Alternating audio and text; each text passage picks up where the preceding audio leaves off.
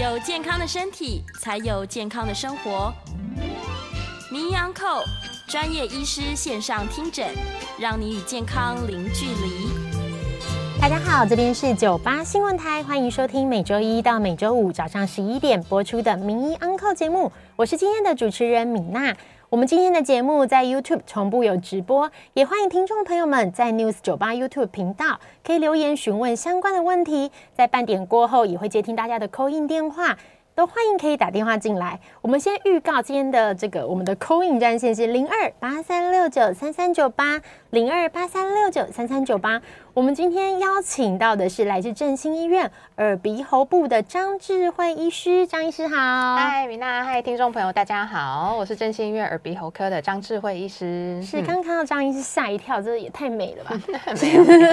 是，今天张医师要来就是跟我们聊的主题哦，是亲耳朵容易引起外耳炎吗？要如何就是正确的护理我们的耳朵？这相信是包含我自己，然后也是很多听众朋友们很在意的一个问题。对，没错，其实这个算是。是耳鼻喉科门诊非常非常常被问到的一个问题，很多朋友就来说：“哎，是我可不可以自己掏耳朵？或者是哎，我好像其实耳垢啊，是呃，比如说耳朵痛，或者是耳朵闷，听不太清楚，这个也都算是我们耳鼻喉科门诊用不同方式来问我们，但其实来因是来自于耳垢的，所以是一个非常不能轻忽的一个症状哦。”是，刚才跟张医师聊到，就是我们平常想象耳朵就没有什么感觉的，嗯、但有的时候会突然有感觉，然后你就很紧张，不管是杂音啊，或是闷闷的，对，或是有一点刺痛。嗯、这边我们想谈到的第一个是外耳炎，嗯。是，这里也想请教，就是张医师，外耳炎发生的原因是什么？嗯，那在讲到外耳炎之前呢，我希望就是我们听众朋友或者是在 YouTube 直播的朋友可以看一下图，就大概知道一下我们耳朵的构造。因为其实我们耳朵呢，大家可以自己看一下自己的耳朵，我们摸到的就是耳壳部分。然后其实耳朵的话呢，就是从外面到里面有一段部分叫做外耳道。那外耳道的。呃，里面中间我们有一个耳膜，大家听听有听说过叫做耳膜破洞啊，耳膜发炎或中耳积水，那就是用耳膜来做一个分界线。那耳膜在这边，对。耳膜的里面呢，我们就是所谓的中耳，所以这里面发炎呢，我们叫做中耳炎。对，所以在这以外，耳膜以外的部分，比如说有一些阻塞啊，或者是发炎肿胀，或者是有一些感染部分的话，我们就叫做外耳炎了。那其实呢，我们外耳道的话，其实外面靠近耳壳的部分的三分之一是骨头的构造，就软骨的构造，里面就是跟我们的外呃，就是我们耳后摸到的硬骨这个部分。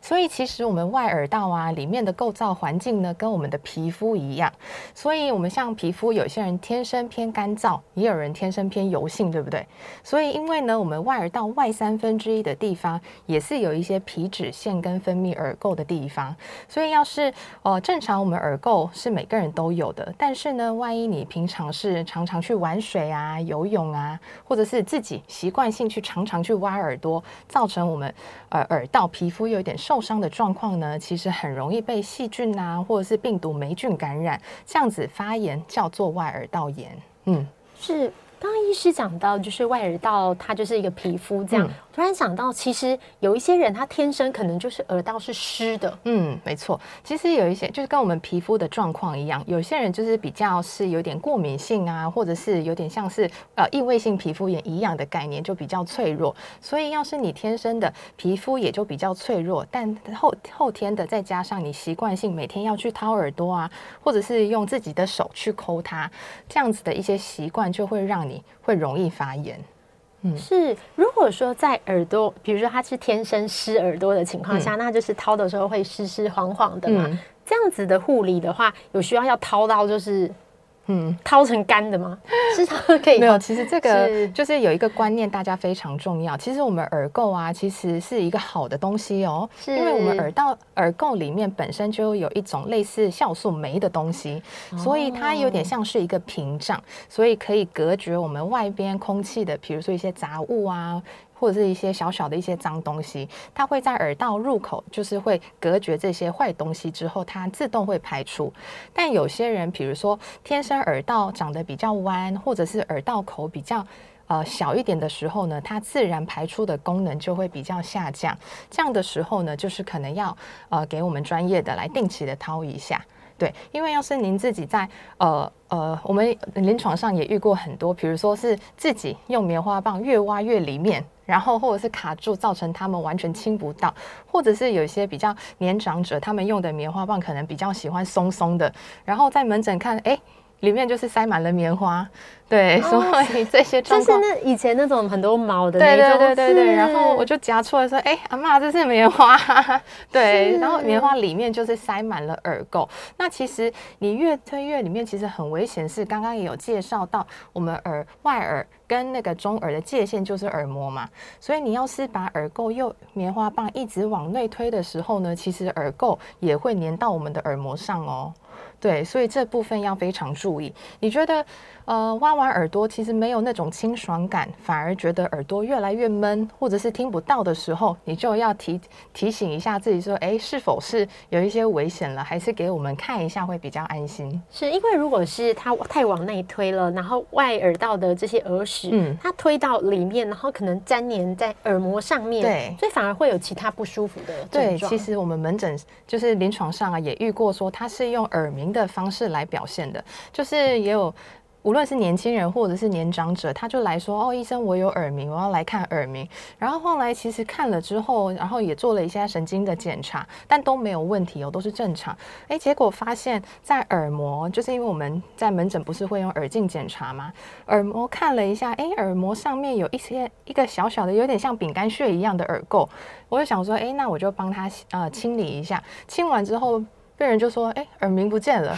对，所以其实我们耳膜是非常敏感的一个构造，所以只要有一点点的一些耳垢啊，或是脏东西粘在上面呐、你就会觉得说有一些嘶嘶、嚓嚓这样的一些声音，然后大家误认为是耳鸣。对，所以这些也不要太紧张，就是给我们看一下，稍微做一下处置的话，搞不好你的耳鸣就会不见哦。是之前也遇过蛮多的，就是朋友有询问说，他觉得耳鸣，然后他怀疑自己耳朵中风。嗯，但其实有可能，就像张医师讲，他其实只是耳屎造成的，嗯，其实原因非常简单，不一定是很严重的疾病这样子。刚医师有讲到一个重点呢，就是我们一般想象耳垢就是要把它挖干净啊，然后像我就会想说湿的要把它掏成干的啊，或者什么。但其实耳垢其实是个好东西，对，它去隔绝这个不好的。对，没错，就像我们皮肤，呃，你要有一个健康的。皮肤啊，我们从外到内就是要层层都要健康。但是你要是做一个每天清洁啊，或者有些人本身天生就比较脆弱的状况下，你其实掏耳朵这个习惯也是有点在破坏它天生的一个屏障哦。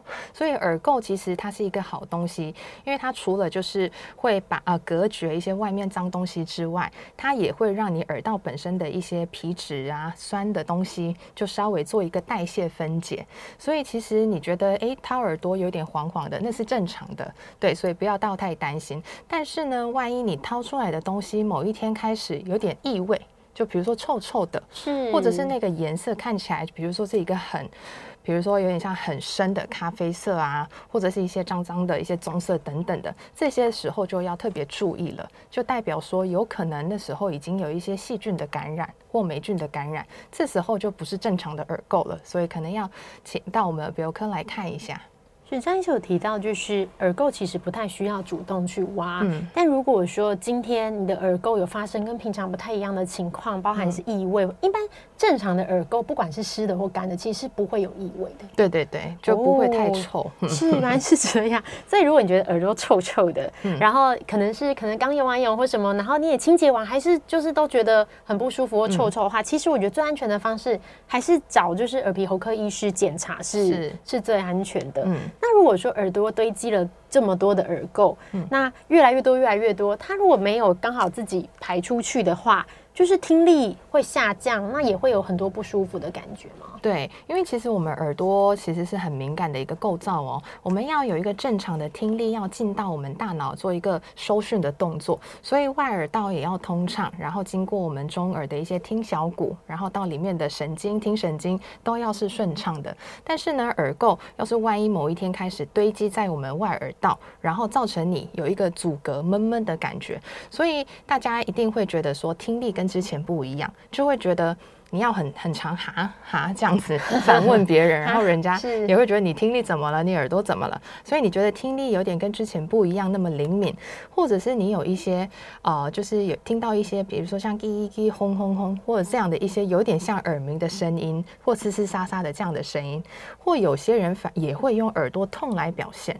耳朵痛这个当然大家会很紧张，因为平常我们耳朵都是通畅的嘛，就只有管听力的感觉。但是呢，万一你觉得耳朵痛，你一定一定会紧张，说：“哎，我是不是发炎了？或者是耳朵里面有发生什么问题？”所以这些症状大家都要提心吊胆。对，要是它超过大概一一两周以上的话，大家都真的要来看一下我们耳鼻喉科了。是，如果有什么，嗯，医师有提提到一个重点，就是有的时候是跟本来比较，嗯、就是你本来不会的，但你现在会了，对，那就表示新症状，新的症状，对，新的症状，那表示你的身体有一些变化跟异常。那不管这个变化是不是真的，就是很重大疾病，也许是只是耳屎，或是、嗯、对对对小的疾病，但是我们还是可以透过检查，然后这样会比较安心。没错，我们这边就是常在网络上啊，就是网络上会有一些耸动的那些影片，就是说。我们就透过某某某什么挖出了长年耳屎，没错，对，对。这个耳垢非常的久，什么很黑很，你知道，就是有很多这种耸动的，然后大家都会去看那种影片嘛。嗯、这边也想询问一下医生，因为大家就很害怕看到那种影片，就很害怕，觉得说，如果这些耳垢它常年就经年累月的都没有出来，一直在耳朵里面，嗯、它会不会去就是侵蚀你的耳朵，或是变成就是你知道硬硬的这样？对，其实我们耳垢啊，其实虽然是常年累积，那除了会影响你的听力，然后有一些干涩、痒痒的症状之外，我们也要担心说它已经造成我们耳道发炎。刚刚也有提到外耳外耳炎部分嘛，那外耳炎急性的时候呢，其实稍微用一些耳滴药水，有抗生素的药水，然后用口服消炎药、抗生素吃一下，其实急性期大概一个礼拜到十天就会好了。但是呢，你要是呃没有再及时治疗，或者是让它就是拖比较久的话，其实会慢慢变成慢性外耳炎。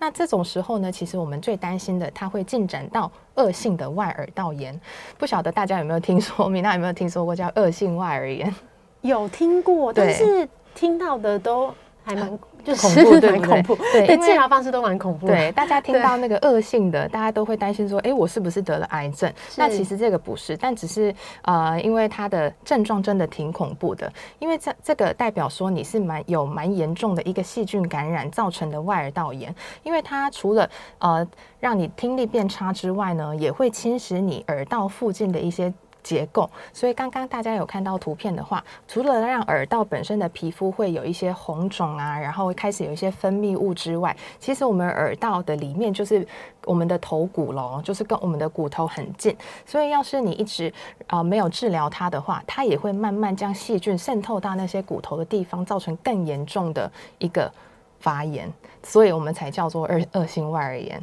对啊，所以其实我们要是讲把一些发炎的组织啊，然后有一些分泌物的都不做治疗的话，其实它的确会慢慢影响我们周边的组织哦。因为确实它的位置是比较接近头部，对啊，然后它又是很里面嘛，嗯、那如果慢慢的就是因为细菌感染或发炎，它确实有可能会影响到对很靠近脑。有一种就是我们耳朵呃耳鼻喉科蛮常，现在不常见了，但是过去比如说卫生习惯或抗生素没有那么发达的时候，比较常见的一种疾病叫做胆脂瘤。对，那胆脂瘤的话虽然是良性的东西，但是呢，因为它也是。长期的细菌啊，或是合并一些发炎造成的，那它是非常容易让我们耳朵侵犯骨头的一些部分。然后它要是没有及时治疗，或者是用手术清创的话，它的确有可能会造成一些脑脑膜炎之类的侵犯到脑部。所以胆脂瘤是非常可怕的东西。所以听起来耳朵的保养就是平常是对非常重要，嗯、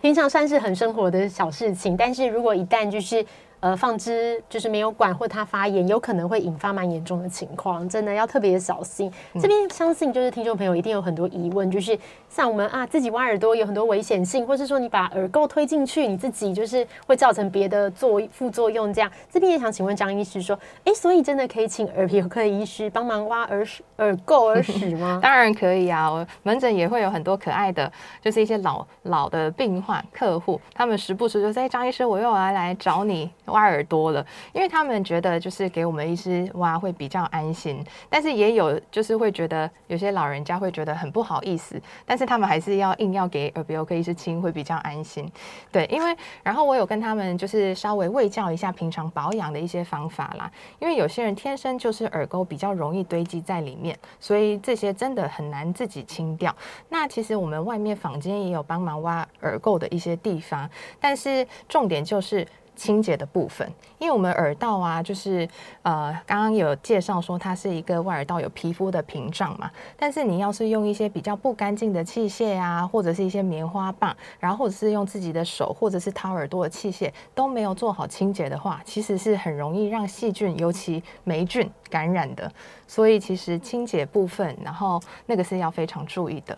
就是如果我们在就是没有去找别人，那可能只是家里在日常家里清洁的话，嗯，用棉花棒就可以吗？嗯，对，用干净的棉花棒，就是稍微清一下外耳道的外壳的以及入口的地方就可以了，也不用清到很里面这样。不用，对，因为其实我们耳垢啊，只有在外面三分之一的地方才会产生，所以其实里面要是你有耳垢的话，代表说是你自己推进去的。所以其实我们用棉花棒，稍微就是只要进去一点点，就是可以把耳垢清掉了。对，不用到很里面。有些人就觉得说我要挖到很里面才算是干净，但其实不是。其实就是在外面三分之一的部分就可以了。嗯、还有就是挖耳朵的工具，医师这边有没有什么建议？因为我们知道工具很多，包含刚刚医师讲的，就是那种毛茸茸的，就是也容易把它卡进去，会不会比较不建议用这样子的？对，因为就是每个人的耳道的形状会多多少少会不一样啦。有些人耳道孔很大，然后很直，那其实这样子用棉花棒稍微头大一点的也没关系。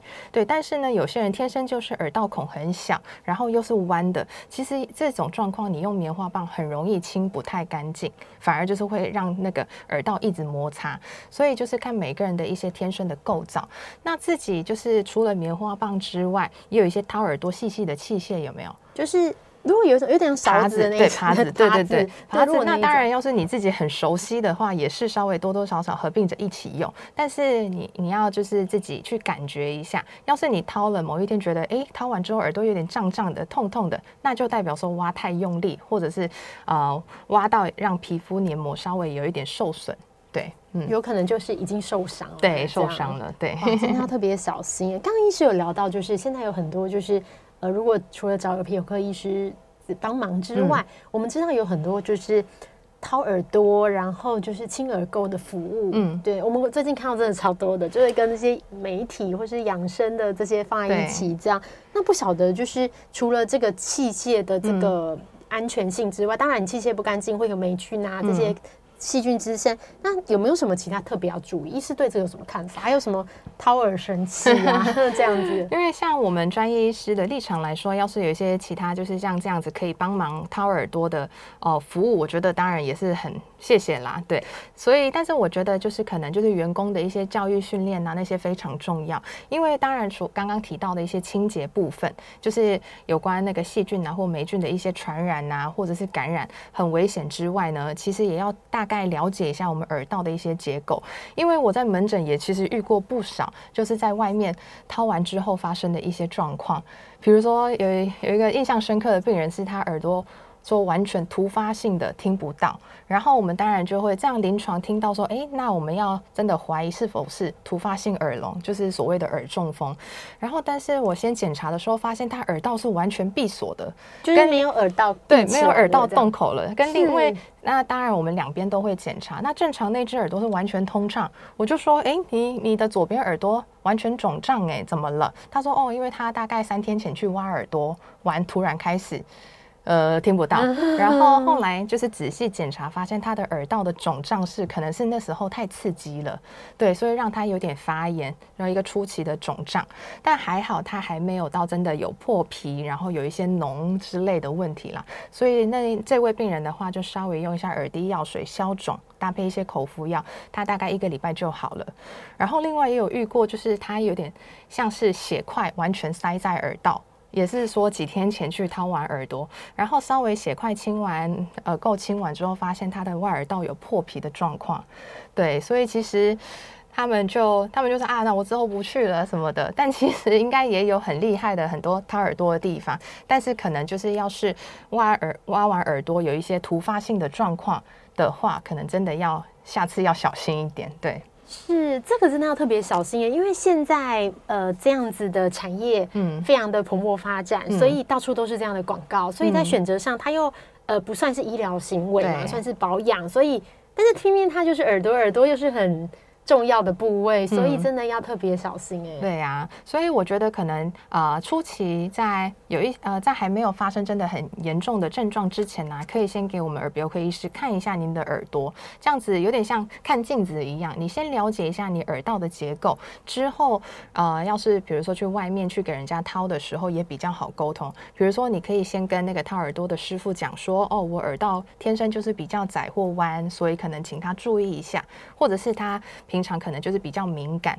所以可能用的一些器械啊，或者是掏耳朵的方式，可以稍微舒缓一点点等等的，对啊，所以认识一下，然后跟他们沟通的话，可以避免比较恐怖的事情发生。是听起来好像，哎，我们那时候还有听说，就是会在耳朵里面滴东西，这应该是不能放，可以哦？对不 对？听起来好像这不太好，对对对，就是会哦，原来是这样，所以要其实耳朵真的是一个很脆弱的、对很敏感的一个地方，所以要特别小心。就是我们自己在外面，就是不是说不可以去外面的这些美容，就是做做耳朵的部分也可以，也可以，只是通常美容它做其实就是挖耳垢而已嘛。挖耳好像我听说也有人是做按摩之类的，就是可能局部的一些穴道稍微按摩，再加上耳科的一些保养啊，然后清洁这样。是是，如果是在外面的这种按摩保养啊，嗯、或者是穴道啊，或者是什么放松，嗯，放松，其实就比较不用担心。对，就比。就其实是还好，对啊，就只要就是清洁部分做好的话就可以了。但是就一般人是这样哦。但是万一您是有一些慢性病的，比如说有糖尿病啊，或者是比较严重的一些血压，或者是免疫力相关，有在服用免疫抑制剂等等的一些病人或是朋友的话，你们的免疫力会比一般人低蛮多的。所以可能就是比如说局部外面摩擦啊，或是擦东西，或是给别人要用手去按摩的时候呢，其实也要格外注意。注意是也要就是保护自己，这 是最重要的。我们在这里先休息一下，广告过后要接听大家的 call in 电话，欢迎询问就是耳鼻喉科相关主题的问题哦。我们会邀请就是江智慧医师来为为大家解答。我们的 call in 电话是零二八三六九三三九八零二八三六九三三九八。欢迎回到九八新闻台名医 Uncle 节目，我是主持人米娜。我们今天邀请到的是来自振兴医院耳鼻喉部的张智慧医师，来跟我们聊聊关于就是亲耳朵引起外耳炎，会引起外耳炎吗？那如何正确护理我们的耳朵？我们刚刚有聊到很多，就是关于耳垢的各种就是健康知识，我也学到了很多。嗯、我们接下来要接听就大家的 call in 电话，我们的 call in 电话是零二八三六九三三九八，第一位是刘先生，你好，哎，你好，张医师好，嗨，晚安，嗯，那个。以前我我以前有过好几次哈，那个平时在站起来的时候哈，就头晕目眩哈，嗯，头晕目眩，那个站不住脚，嗯，那个医生说是内耳炎，内内耳不平衡的，对，那个内耳不平衡到底是什么原因引起的哈？嗯，还有要怎么预防？OK，嗯好，谢谢刘先生提问。其实像呃晕眩眩或者是眩晕这个部分呢、啊，其实也是我们耳鼻喉科很常被问到的问题。那其实晕眩的话，可以有不同种类的形态来表现。比如说像刚刚刘先生提到的，他突然站起来会觉得有点就是突然变白，或者是晃晃的这样子。但也有些人是，比如说在睡觉的时候容易发生。比如说他侧侧的本来是平躺，但他侧身的时候，突然觉得你看东西是天旋地转。只觉得整个房间在转，那也有人是从躺着的姿势坐起来的时候，也会有合并眩晕的状况。那其实我们耳鼻喉科的眩晕呢，主要真的是跟那个内耳不平衡相关的。那内耳不平衡也有很多种类的问题啦，比如说耳石脱落啊，或者是我们的平衡神经所谓的呃前庭神经发炎造成的。那也有些人是有合并，比如说听力的下降等等的话啊、大家应该有听说过叫做梅尼尔氏症。那所以。呢，在门诊我们通常也会问一下病人的一些晕眩的状况，然后形态呀、时间点等等的，再去评估。因为其实耳鼻喉科是内耳不平衡造成的问题比较居多，但是呢，我们也有一大部分的眩晕主要是跟我们中枢神经有关系，包括大脑、小脑以及我们的心脏非常重要。所以像我们会问一些那个症状。比如说，我们比较偏向是中枢性的，我们就会请他去看神经内科，因为毕竟像大脑啊、小脑部分的，我们耳鼻喉科就没有办法。然后就是，比如说有些人是跟血压有关系，嗯我觉得刘先生的症状，比如说他从坐着突然起来的时候晕的话，可能是跟血压也是有明显的关系哦。因为我们在要呃脑部要有一个足够的循环的时候，也有足够的血要打到我们脑部，所以您的心脏，然后有一些血管重要的血管要到脑部啊，其实我们后呃后颈有两条非常重要的血管。那要是您本身，比如说血压比较不稳定，或者是天生的血管也比较细小。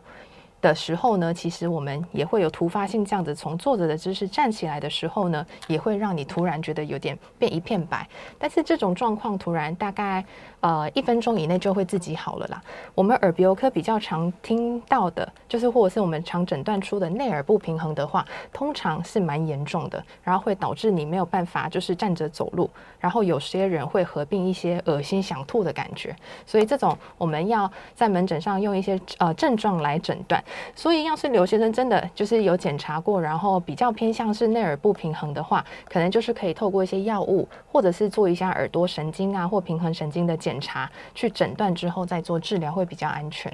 嗯、是同样的一个症状，有可能造成的是有不同的疾病，都有可能会有，所以还是要做精密的检查，没错，对，才会有改善。我们接下来接听许小姐的 call in，许小姐你好。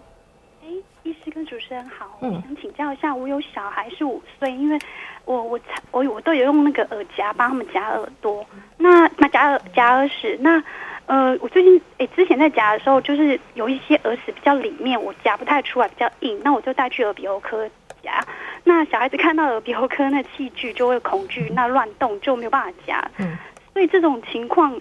的话，我一定要去，因为耳鼻喉那那时候的耳鼻喉科医师有跟我说，就是带去医院麻醉，哦、呃，检查，再再去把那个耳耳屎夹出来。但因为现在小孩其实听力或是反应也都没什么异常，那这种情况下，我特要需要特别去吗？那如果真特别去，就一定要麻醉吗？谢谢。嗯 OK，好，谢谢许小姐的提问。其实，呃，小朋友的耳垢，要是我们呃最在乎的，就是会怕影响到他的听力啊，或者是一些耳膜的健康的状况啦。所以，要是检查过后，他的耳膜是完整的，就是没有破洞，然后也没有发炎，或者是影响他听力的话，其实可以用一些保守的方式来治疗。所以，我会建议就是不要硬去挖它，或者是真的一定要把它清掉，因为其实耳朵呃小朋友的耳道本来就比成人稍微小一点点，所以。其实可以用一些耳滴药水来保养。那因为您可以确定耳耳膜是没有破的状况下，耳滴药水的功能其实也是除了治疗耳道的一些干净跟那个清洁程度之外，也是可以软化耳垢的。所以您可以每天大概一到两次，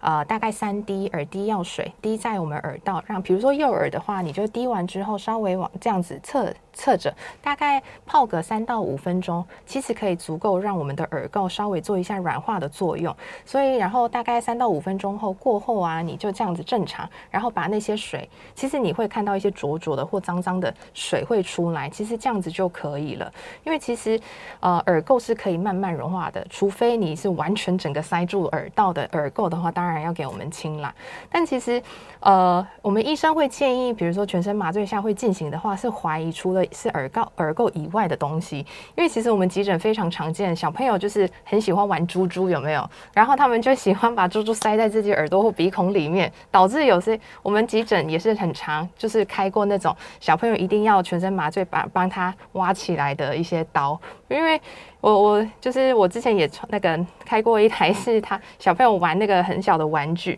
然后他把恐龙的尾巴拔掉之后塞在自己的鼻孔，然后他一定要把它拔出来的，对，然后也有很多是玩衣服的一些珠珠，然后小朋友就很喜欢那小东西嘛，然后觉得诶自己有一个耳洞，那就要把它塞进去，那塞到真的太里面的时候，因为小朋友又真的很害怕医师嘛，所以他们就会躁动，这种时候真的要让他们睡一下下，这样子才能拔出来。对，但是一般耳垢的话，通常是可以用一些保守的方式。我们自己小朋友，但现在大概两岁，他 每次拿着任何东西，比如说石头、嗯、绿豆、米，接近耳朵的时候，你真的都会就是怪 吓死。嗯，那小朋友就是会很喜欢把这些东西接近，就是鼻孔或者耳朵。对，他们就觉得，哎、欸，这个这些洞口都是可以塞的。哇，太太恐怖了。嗯嗯、我们接下来接听王小姐的口音。王小姐你好。喂，王先生。哦，王先生你好。哎，是是是，你好你好，是想请教一下，我大概小时候就是耳朵有化脓，嗯，后来大概两年前，我有去一家大医院去做了耳骨、呃听骨跟耳膜重建。哦，嗯、结果重建之后呢，它里面还是一直不舒服，会会有点流，会有点湿湿的，然后一直到了上一次的上一次开刀是两年前，后来最近我又去做了去另外一家医院，他是帮我做了。外耳道重整，然后耳膜重建，然后听骨，他是说之前他帮我做了检查，这一次他帮我做了检查之后，他说听骨有点歪掉，然后里面有胆脂瘤，嗯，所以这一次他把我清了里面胆脂瘤，那可是他跟我讲说听骨他没有在做重建，他只是把它固定住，嗯，那可是目前他跟我讲说我的虽然是外耳道重建，可是里面已经有长霉。嗯，那我现在有很困扰，就是他霉菌已经擦了，我已经擦了一个礼拜，还有滴药水都还没好。嗯，然后稍微伸进去一点，他那个医生叫我擦霉菌的药擦在里面一公分就好，我只要插进去一点一公分多一点点，哎，拿出来就有血，嗯，就有血丝，所以我现在就第一个霉菌不会好，不不知道怎么才会好，然后第二个它为什么里面会有血丝，然后再来就是听力一直都不好。然后听力跟手术前一样，然后再来就是他说我的听骨虽然他没有重建，可是当初两年前做的时候已经插太下面，有插到神经，所以他不敢拔起来，所以他他把旁边清一清固定这样而已。那这样的话，请问一下，我现在听力不好，现在该怎么做可以去免，然后让听力比较好？谢谢。嗯，好，谢谢王先生的提问哦。那先讲到霉菌，因为其实我们台湾整个环境都是比较偏湿的啦。然后呃，也要看一下自己耳道的一些本身的免疫力。因为刚刚前面呃前半个小时也都有介绍我们外耳道的一些结构跟环境嘛，所以其实每个人的耳道的宽敞程度啊，或者是它的形状，多多少少会不一样。所以像王先生他是您是从小时候开始有过化脓发炎的话，其实代表说你耳朵里面的结构就是比一般人再更脆弱的哦，那霉菌的话，的确就是可能您开完刀之后，可能那个。呃，本身的耳道皮肤也比较呃敏感加脆弱，所以您要是可能洗完澡啊，或者是有一些水跑进去，没有做一个真的啊、晾干或者是风干的一些作用的话，其实很容易让我们的霉菌滋生。所以这个主要是跟您平常的一些环境跟照护有关系啦。那当然就是霉菌的话，可以使用耳滴药水或者是耳药膏的方式，但是也可能也要请那个耳鼻喉科医师帮您定期的看一下你耳道的健康状况。要是你本身的皮肤都还是比较偏红肿啊，或脆弱的话，其实那个会拖一下时间，比如说治疗的效果。然后刚刚也有提到有关您手术的部分，那因为要是真的是胆脂瘤的话，刚刚也有提到胆脂瘤，虽然它的名字是瘤，但它其实是呃主要来源就是比较严重的细菌感染，造成我们中耳部分啊，或甚至外耳道的部分会有一些有呃皮肤会溃烂呐，或者是会会有一些分泌物的状况。那要是它影响到我们刚刚提到中耳里面的听小骨，那因为它就是会部分的侵蚀骨头之后，会让听小骨会有一点。就没有功能了，所以这时候手术应该是会让您置放，比如说人工听小骨。那您说第二次手术说没有再重置，然后稍微帮您瞧一下，应该就是把过去的听呃人工听小骨稍微就是放在对的位置上啦。但是可能手术的目的是要清除胆脂瘤这个部分，因为要把你的会让你发炎的这些东西去除掉，您才能就是可以慢慢的恢复到正常的一些结构组织。所以。手术目的应该就是清除胆脂瘤，但是您的听力可能也是跟您本身的一些听小骨的一些健康健康程度，或者是跟您在里面一点的内耳的神经有关系。所以有关听力部分，可能就是要等这个发炎反应完全稳定之后，再跟医师讨论会比较好。好的。那我们这里先休息一下哦，广告过后回来再接听大家的 call in。我们的 call in 电话是零二八三六九三三九八八三六九三三九八。我们今天邀请到的是振兴医院耳鼻喉部的张智慧医师来为我们解答耳鼻喉科耳鼻喉科相关的问题。欢迎回到九八新闻台迷 Uncle 节目，我是今天的主持人米娜。感谢刚刚就是张智慧医师为我们回答了非常多就是耳鼻喉科相关的疑问哦。原来就是耳朵这么的重要，然后对对对，然后有很多相关的疾病要特别注意。我们会继续接听就是大家的 call in 电话，call in 电话是零二八三六九三三九八零二八三六九。三三九八，在这之前，我们有看到了那个 YouTube 的留言，有蛮多听众有询问问题哦。这边想请张医师回答。第一个问题是，其实关于就是耳垢的，就是这边有听众询讲到，就是说，呃，如果耳朵就是很痒啊，然后就是但是又不能挖，然后就会觉得很辛苦这样。那这样的情况下该怎么做呢？还是说是不是可以？有没有定期多久的时间去耳鼻喉科，然后给医师挖呢？这样，其实耳朵痒会很困扰大家，因为其实我们耳朵的皮肤啊，也会跟气候也有关系哦。因为天生要是比较